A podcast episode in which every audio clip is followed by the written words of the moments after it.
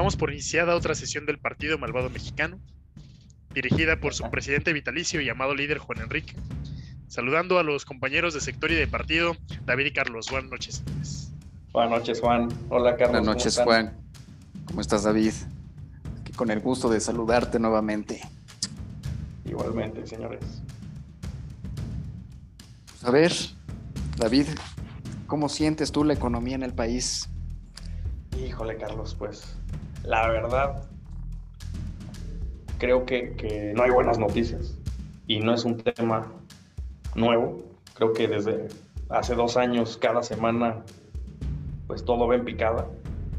Desde que se toma la decisión de, de echar abajo el aeropuerto, desde que se ensañan con hacer una refinería, que su misma gente allegada le ha dicho que no es una buena opción, como dos bocas.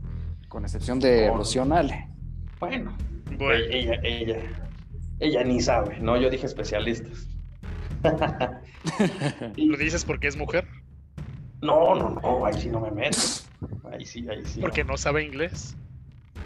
No, bueno, tiene sus detalles, pero, pero, mira, me atrevería a decir que ha de saber de algo. No creo que sea una persona que no sepa nada, pero de economía no sabe nada. Posiblemente, posiblemente de, inglés básico o matemáticas básicas, posiblemente. Y de energía, que es de donde es eh, titular, pues menos, ¿no? Pero bueno, te digo, se viene desquebrajando eh, el proyecto, se viene hundiendo el barco. Eh, bueno, el tema de los emprendedores también, sin apoyos. bueno, la cancelación hace unos meses de, de, la empresa cervecera de Constellation Ya, que ya, que ya, y remontando y, realmente ya empezaron a desmontar. Sí, pues no, no, no, no, no quedaba, no quedaba más, ¿no? Y eso obviamente va alejando la inversión extranjera. Bueno, te digo, desde hace dos años no hay una semana realmente en, la que en la que hay una buena noticia, ¿no? Entonces, bueno, hoy estamos en vísperas de, de saber la cifra exacta de pues, del Producto Interno Bruto el año pasado, cómo se comportó, se estima que entre un 8.5 y un 9% el decrecimiento del 2020, y bueno, pues es lamentable. Ya sabemos cuál va a ser el escudo, el tema de la pandemia, pero pues nosotros sabemos que, que esto se venía cayendo desde antes, desde el primer año, que, que hubo un crecimiento nulo pues, se veía venir todo esto, ¿no? Entonces, habría que, la verdad no lo he checado, habría, habría que comparar eh, con países más o menos de, economías similares eh, cuánto fue su caída.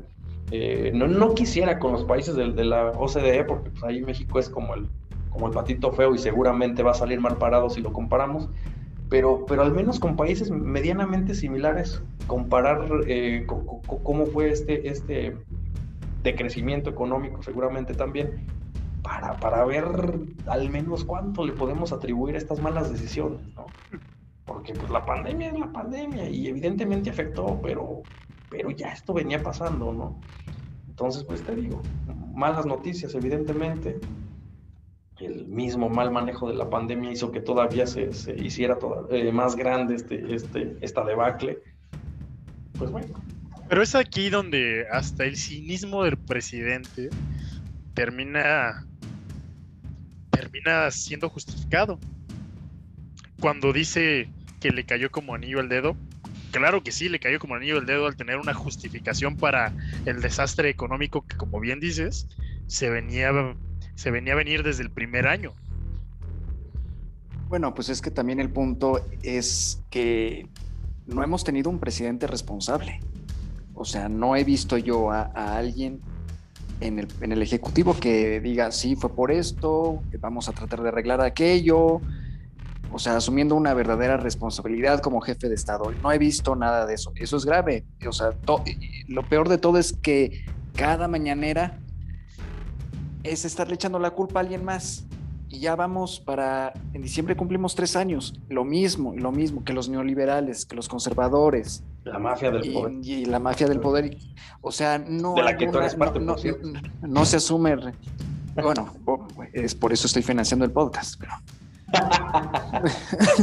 pero, por ejemplo, ¿ustedes creen que el, bueno, para empezar, yo siempre he dicho que el político más brillante que ha existido en las últimas décadas es nuestro presidente, se llama Andrés Manuel López Obrador. De ahí a que sea un buen gobernante, pues está clarísimo que, hay una brecha impresionante. Pero ustedes, como cierto sector de la población con el que pues definitivamente no podemos juntar a la gran mayoría de votos, porque pues, así nos cuenta el partido del presidente como un voto más, ¿creen que ese discurso y esas mentiras constantes no se han desgastado ya? Insisto, nosotros, o sea, como cierto, cierta clase de población, estamos cansados, hartos, o sea, estamos hartos de que en cada mañanera, cada día, le cachemos la mentira, o sea, y ya es como el mentiroso que no le importa, o sea, ¿quién, cree que lo ve, que no lo va a cuestionar?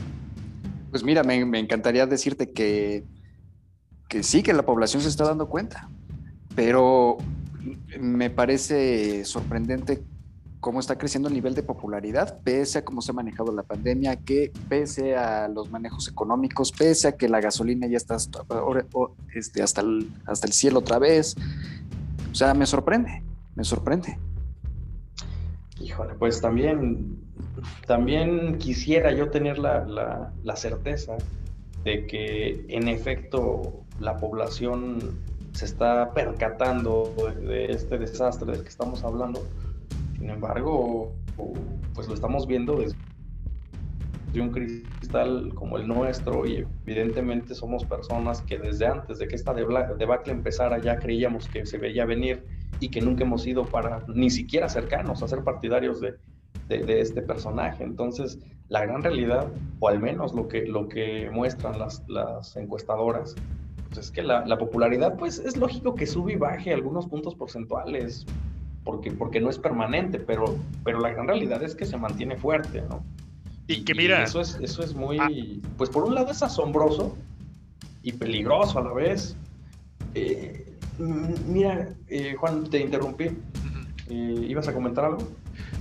Mm, sí, pero va más por el lado de que normalmente, digo, muchos de nosotros hemos estudiado el tema de, gobiernos y gobernanza. Y justamente se, no sé, se nos ha inculcado, se nos ha dicho que un gobernante no tiene por qué saberlo todo. Comentabas al principio de nuestra sesión sobre Rocío Nale, ¿no? que la señora no tiene ni siquiera idea del tema de que está hablando. Pero también hay gente probada en el, en el gabinete del presidente, y no nada más en el gabinete, sino gente allegada a ellos, gente que trabaja, que está poniendo en riesgo su credibilidad, su lo que realmente saben hacer, su quehacer político y como ejecutivos, y no nos vayamos tan lejos, o sea, el propio Marcelo Ebrard es una es, una, es un ejemplo claro, pero si de ahí nos vamos al, a la manada de focas aplaudidoras que tienen en las cámaras, y dejan que pase eh, horrores como la misma ley de la industria eléctrica. Bueno, eh, Marcelo Ebrard ha sido el único que ha tenido un papel este sobresaliente en el gabinete. Pero aún así, o sea... Los, otros ya se le fueron. Eh, ¿Cuántos secretarios de Hacienda ha tenido? Principalmente... principalmente los importantes ya, ya Dios. Ese sobre todo. El tema de Ursúa era, era el, único que en su momento parecía que, podía evitar esta debacle porque era el único capacitado y sensato dentro de su gabinete y le renuncia a los escasos meses de haber iniciado la gestión. Entonces, pues, híjole. Es en el momento en el que literal rompe el pacto, pero rompe el pacto con, con ciertos sectores que a final de cuentas eran claves para, para el crecimiento nacional. Honestamente, en ese tema, yo les puedo decir que cuando inició el gobierno del presidente, yo esperaba que sus discursos de campaña fueran esos discursos de campaña y que se mantuviera sí en la mentira, pero en la mentira de seguir un cierto modelo de crecimiento que a final de cuentas agarrar las bondades, porque tuvo sus bondades este llamado periodo neoliberal. No decimos que fue miel sobre hojuelas, pero tuvo sus aciertos. Y pero al menos mantener lo que funcionaba. Pues aquí lo que pasa es que no ha mantenido, ni ha creado, y por el contrario ha desmantelado lo poco. No, y, y, aparte se han despilfarrado recursos. Pues Debería haber puesto en su lema destruir, no construir. el ejemplo más claro de lo que dice Carlos, pues es lo que se ha hablado la última semana, ¿no? Con, con el informe de la Auditoría Superior de la Federación, que ya al día de hoy viene siendo un, chiste lo que, lo, que, lo que dicen un día y lo que dicen al otro, cómo se contradicen. Es que es curioso, ¿no? O sea, eh, si alguien contradice al presidente, eres incapaz o este o ya hay que hay que quitarle ya hay que desaparecer ese organismo. O sea es una dictadura lo que se está lo que está lo que se está viviendo. Y nada más como, como, como, lo como lo comentaba Enrique es una nada más es un nada más hay puras este nada más son puros aplausos y, y ya nada más o sea no no hay no hay gente que esté atrás de él para decirle, oye, está mal esto, está mal aquello, hay que rectificar, porque si lo haces, pues ya ves lo que le pasó al auditor. Exacto, desde el 26 de febrero sin cargo. Y, es interesante porque justamente, digo, tenía sentido de que fuera a comparecer ante la Cámara después de desdecirse de, de lo que su organismo está diciendo. Oye, pero vas a la boca del lobo con, con un con un Monreal cualquiera. Digo, no porque te tenga que imponer o tengas que tener miedo, al contrario, debió haber sido el momento de, defender esa postura. Y al final el señor quedó como un payaso. Sí, vas totalmente, vas con, un, vas con el cargo todavía de auditor superior de la federación. Y terminó, siendo, y terminó siendo nada, nada. Desmiéntanme si estoy equivocándome, pero, pero ese informe eh, que ha sido cambiante en estos días a causa de supuestos errores metodológicos, no, no es el mismo informe que había hecho Mid en un restaurante sobre una servilleta. Digo, el cálculo, digo, no, no, ese no era un informe porque no lo presenta, pero ese cálculo lo hizo en minutos en una servilleta. No, sé si me estoy equivocando, estamos hablando de lo mismo, ¿no?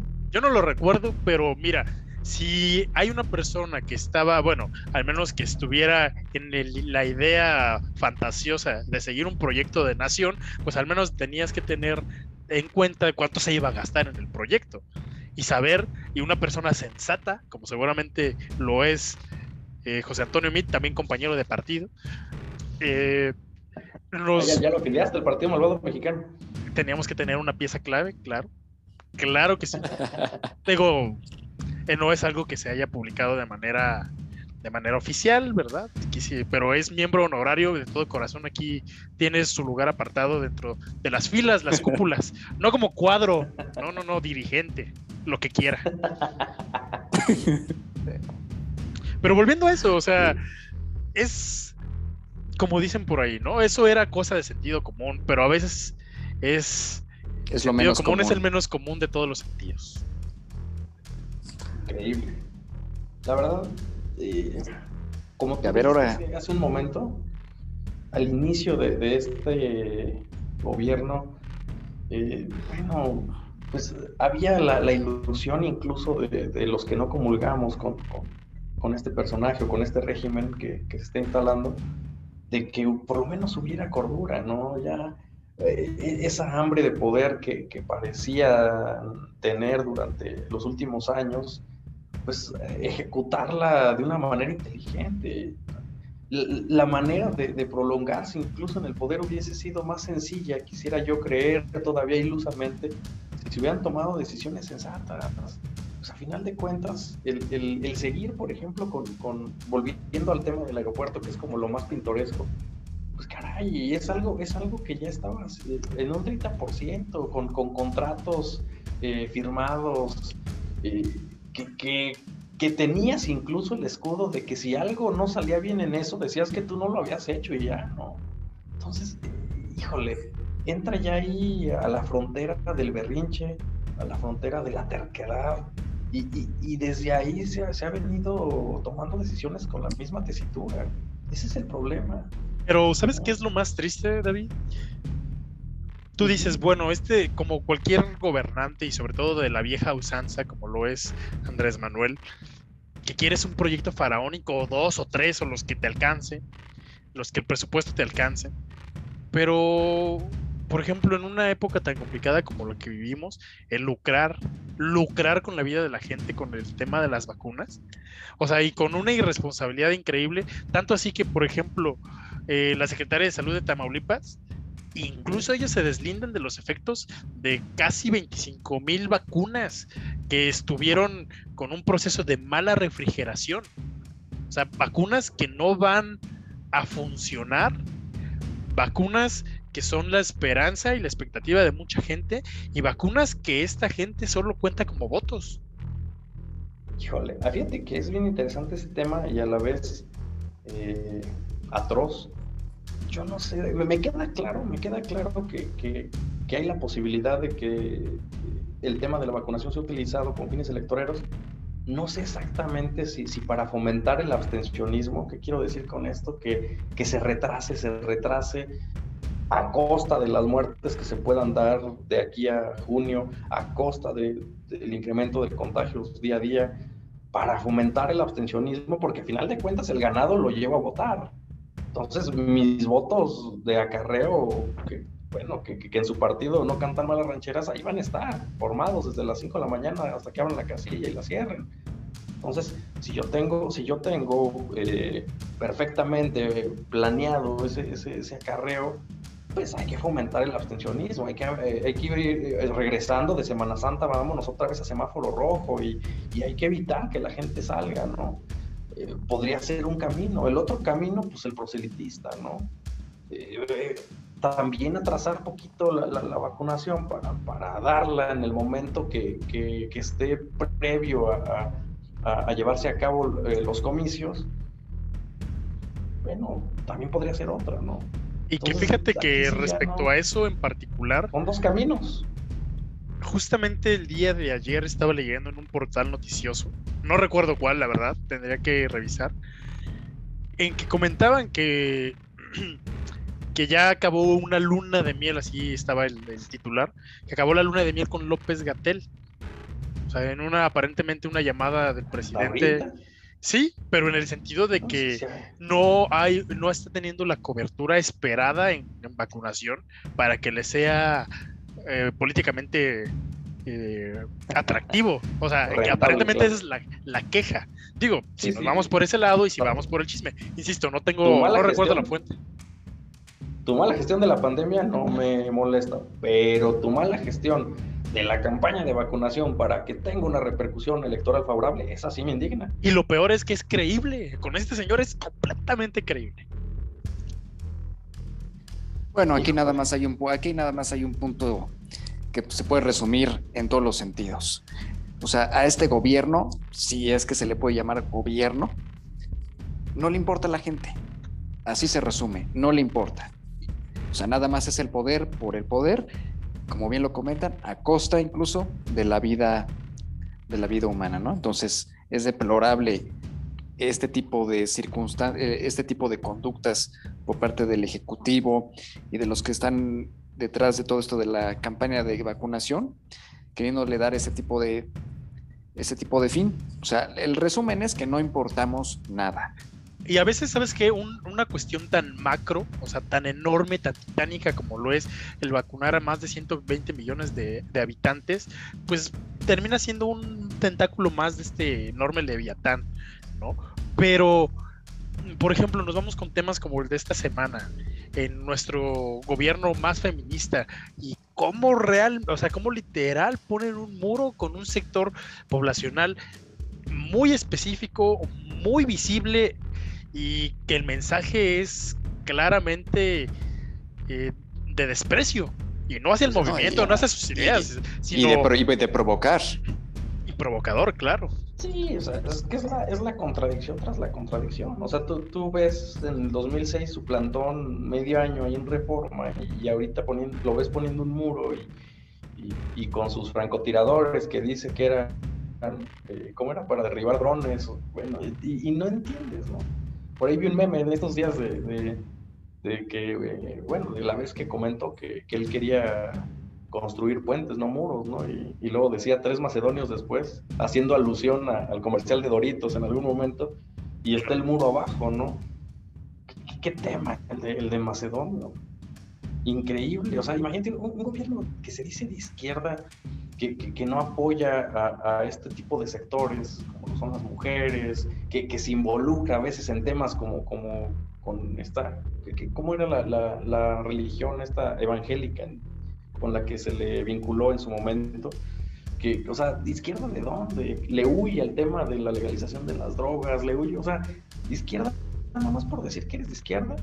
Porque ni siquiera políticas económicas de izquierda tiene, eh, regalar dinero a los niños, o, o Dios, o sea, es un, es un gobierno totalmente desequilibrado, sin brújula, perdido, ahogado y, y que se encamina hacia un abismo y, y, la gente que históricamente lo ha apoyado, en vez de, de, percatarse de ello, sigue apoyando, ¿no?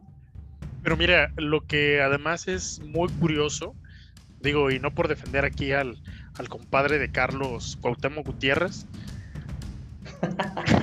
pero vemos que tenemos un foco muy específico contra una persona con acusaciones muy graves, muy, muy graves, estando en un reflector, y misteriosamente el, el brazo mejor armado del gobierno federal, la unidad de inteligencia financiera, de repente saca toda una, una, una operación de, en contra de una red de lavado de dinero, de personas, contra este sujeto que, que, seguramente es altamente probable que sea un presunto culpable este señor. Pero, ¿qué no, bueno, ganas es de des... es, es, es, culpable, ya, ya, ya, se fugó, ya no lo encontraron. Ya no lo encontraron. Bueno. ¿Están hablando de Cuauhtémoc Gutiérrez o de, o de Macedonio? No, o sea, a lo que yo, eso okay. es lo que me refiero. O sea, tengo un, tengo un Cuauhtémoc Gutiérrez en Morena que se llama Macedonio. Ah, voy a desviar la atención hasta otro cochinote. Uno, uno incluso más grande uno más carnoso. Les entierro no, bueno, el cerdo. Carnoso, carnoso, pues me queda claro, ¿no? Que, que dio con él. Sí, claro. Pero... No, y aparte, aparte todo el teatro que se hizo allá con el con el Instituto Electoral, igual allí en Guerrero, con todo el relajo que hizo Mario Delgado, el partido de que sí iban a ver, que para ver, este, una, iban a hacer una nueva encuesta para claro. ver quién iba a quedar de gobernador, de candidato, y al final sigue él, o sea, es un, es un juego, o sea, están jugando con la gente, están jugando con todos nosotros, y van a poner pues, al final al que ellos quieran, al que mejor se ocupe de los intereses de Morena. Oye, pero además sí, interesante, ¿no? La caso de Mario Delgado, que incluso Mario Delgado terminó siendo involucrado como una persona que si no asistía y si no es acólito de, de alguien, al menos pagaba los cursos de Nexo.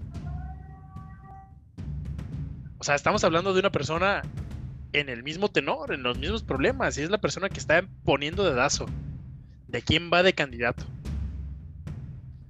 Sí, tanto se quejaban de los dedazos de antes, pero fíjate, Carlos, yo creo, o sea, mira, no te estoy diciendo que lo, avale, que lo avale. El Partido Malvado Mexicano sí, viene en sus principios, pero otras instituciones políticas, pues, digo, obviamente es la mentira del proceso democrático. No, no te sí, digo que el, que el dedazo no esté correcto, no sea una regla no escrita. Pero oye, o sea, te ponen a, a la piltrafa más atascada que tienen. Exacto, es el punto al que voy. O sea, o sea, yo no tengo problema con el, con el dedazo, siempre y cuando pongas a alguien que sí, que de verdad pueda asumir bien. Dedazo, cabrón, porque contigo ya no se sabe de qué estás hablando. No, hombre, de veras.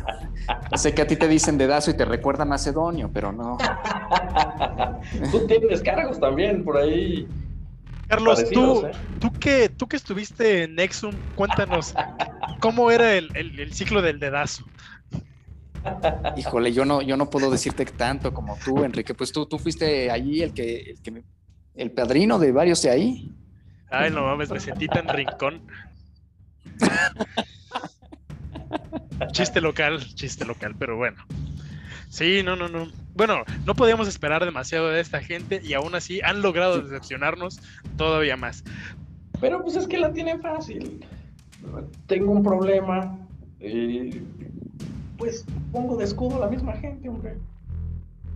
Sí, pero ya. exigen que... quite a Macedonio, pues lo quito y, digo que, la militancia de Morena es el la que decida y va a decidir, obviamente, que sea él, no el candidato, y, ya se blindaron. La gente, eso mismo con el aeropuerto y con, y con la cervecera. Pues ahí, está, para eso sirve la gente. O, al menos la gente que cree en él, ¿no? Para, para ayudarle a blindarse. ¿Cuál es la burla feminista del respecto? Vi una marcha que decían las mujeres de Guerrero con el toro o alguna idiotez así. no inventes, hasta parece que le están haciendo ahí una ofrenda al toro de Creta. No, no, no, la, verdad es así no la escuché. Pero creo que le echaron una porra las, las mujeres ayer en la mañanera, ¿no? Algo así escuché, leí, no, no me acuerdo.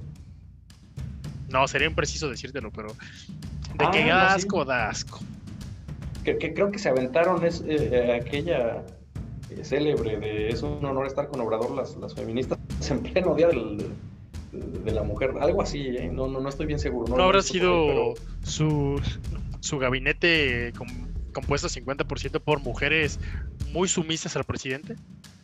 La verdad no, no te, no te sé. Diana, algo Sánchez Cordero. Sandoval.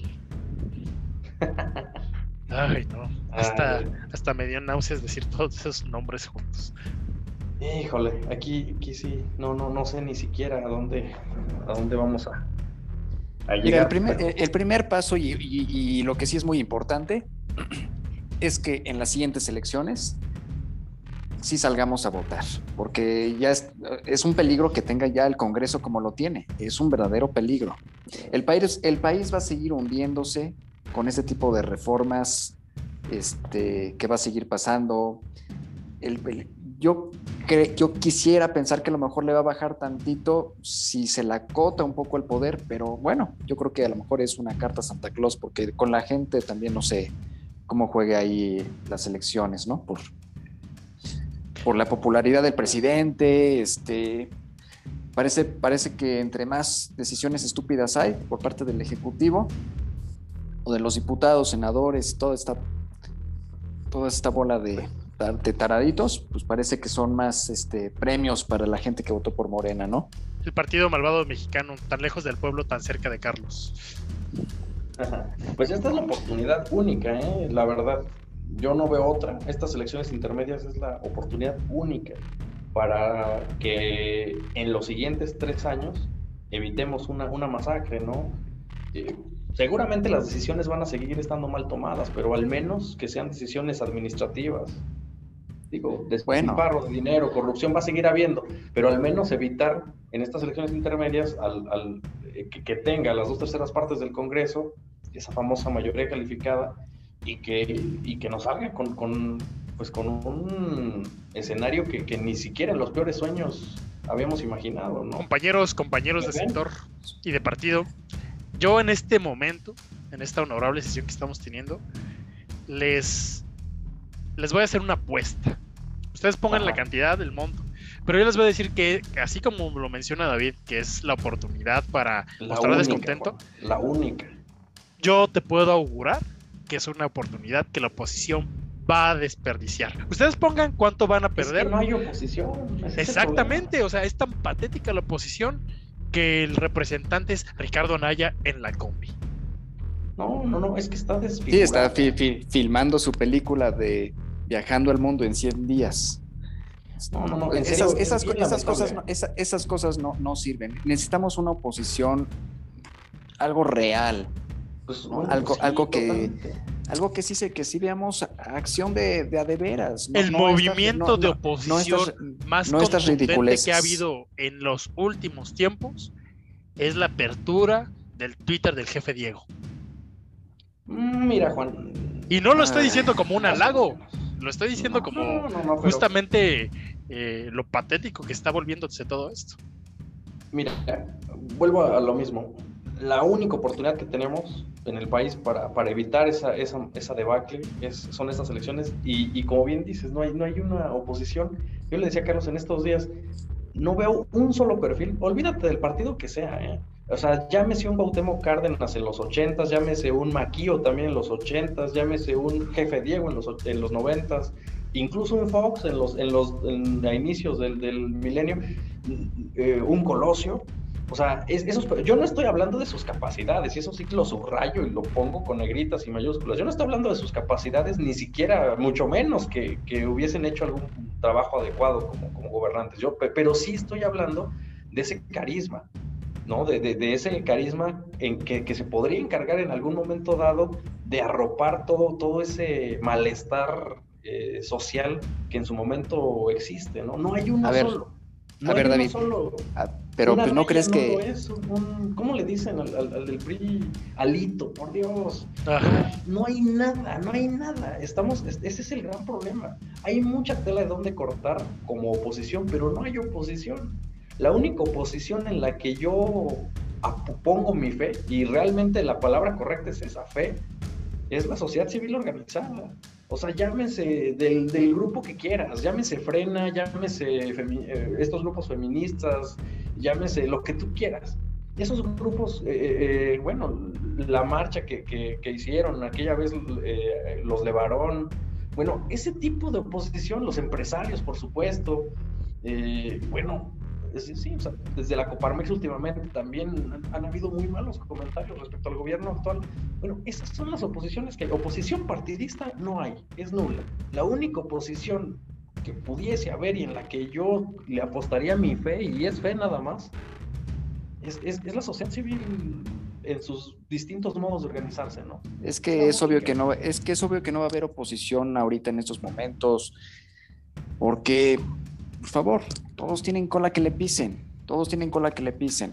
Hoy precisamente hablando de eso de cola que le pisen, no sé si se enteraron también del escándalo que salió hoy en la tarde de la hija de Mario Fabio Beltrones. Ah, de Silván. Sí, oculta, ocultando más de 10 millones de dólares Andorra. Eh, en Andorra. fíjate que eso no la vea.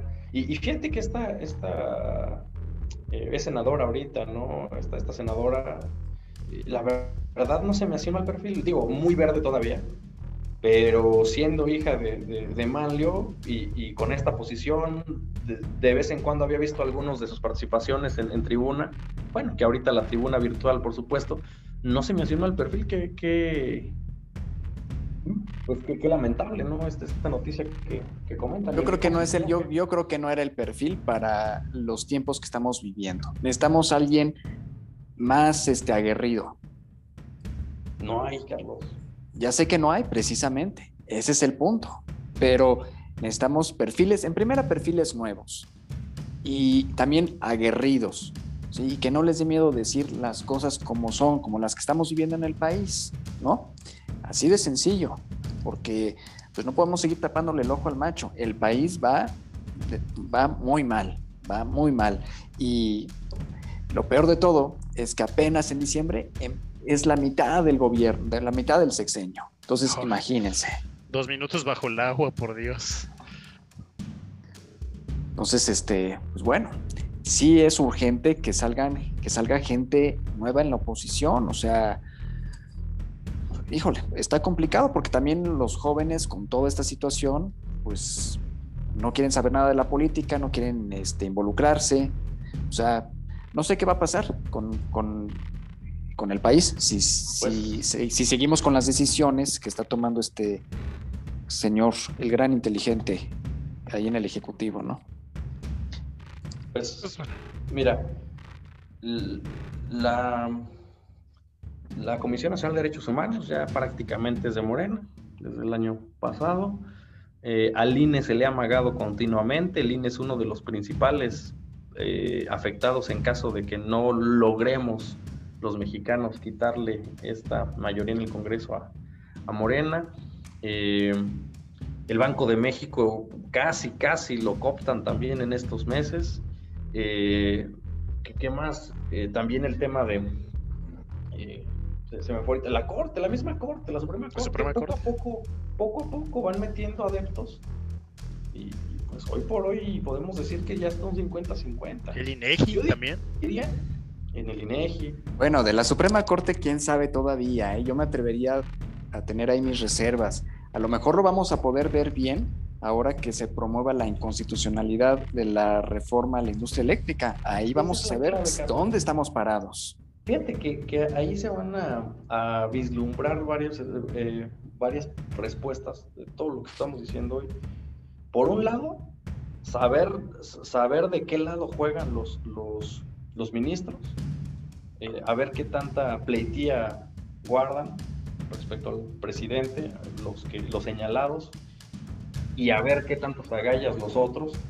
Y por otro lado, también se me haría interesante observar en lo que se decida ahí que la, influencia de, esa famosa influencia de Estados Unidos, ¿no? Como, como vecino y principal socio comercial, porque siempre para muchos eh, la, respuesta automática del por qué no podríamos ser como Venezuela en algún momento es porque Estados Unidos está, cerca, ¿no? Y, y, porque el Tratado de Libre Comercio, bueno, el TEMEC, eh, a, ver, ahí, ahí que hay un interés directo, porque directamente pega en el, en el, en el TEMEC este, este, esta situación de, la ley de la industria eléctrica, vamos a ver también, ¿no? Ahí nos vamos a dar cuenta realmente si, si, si, hay esa influencia de la que tanto se ha eh, hablado y también cómo juegan los ministros, ¿no? Como que ese, ese eh, punto nos va a dar de qué hablar, nos va a dar para analizar en los siguientes meses. Sí, va a ser un, va a ser viene un panorama donde de ahí, de, de esa situación se pueden desprender ahí varias situaciones importantes, porque imagínate que, la, los ministros no se vote por la inconstitucionalidad de esta reforma, pues, bueno, ahí ya podemos decir que ya está todo perdido, ¿no? Ya, no ya, se perdió la división de poderes. Lo más rescatable de todo esto es que más de tres años del Partido Malvado Mexicano, de su opinión siempre lacerante contra este inepto gobierno, y no por gusto, ¿eh? no por gusto, sino por, por, por mera coincidencia, pues se seguirá escuchando. Compañeros, cerramos esta sesión y nos vemos la siguiente semana. Perfectísimo, cuídense mucho, usen cubrebocas, no se confíen del escapulario. Ponte el bozal, David, por favor, no seas imprudente. No besen a Carlos. Buenas noches. Hello.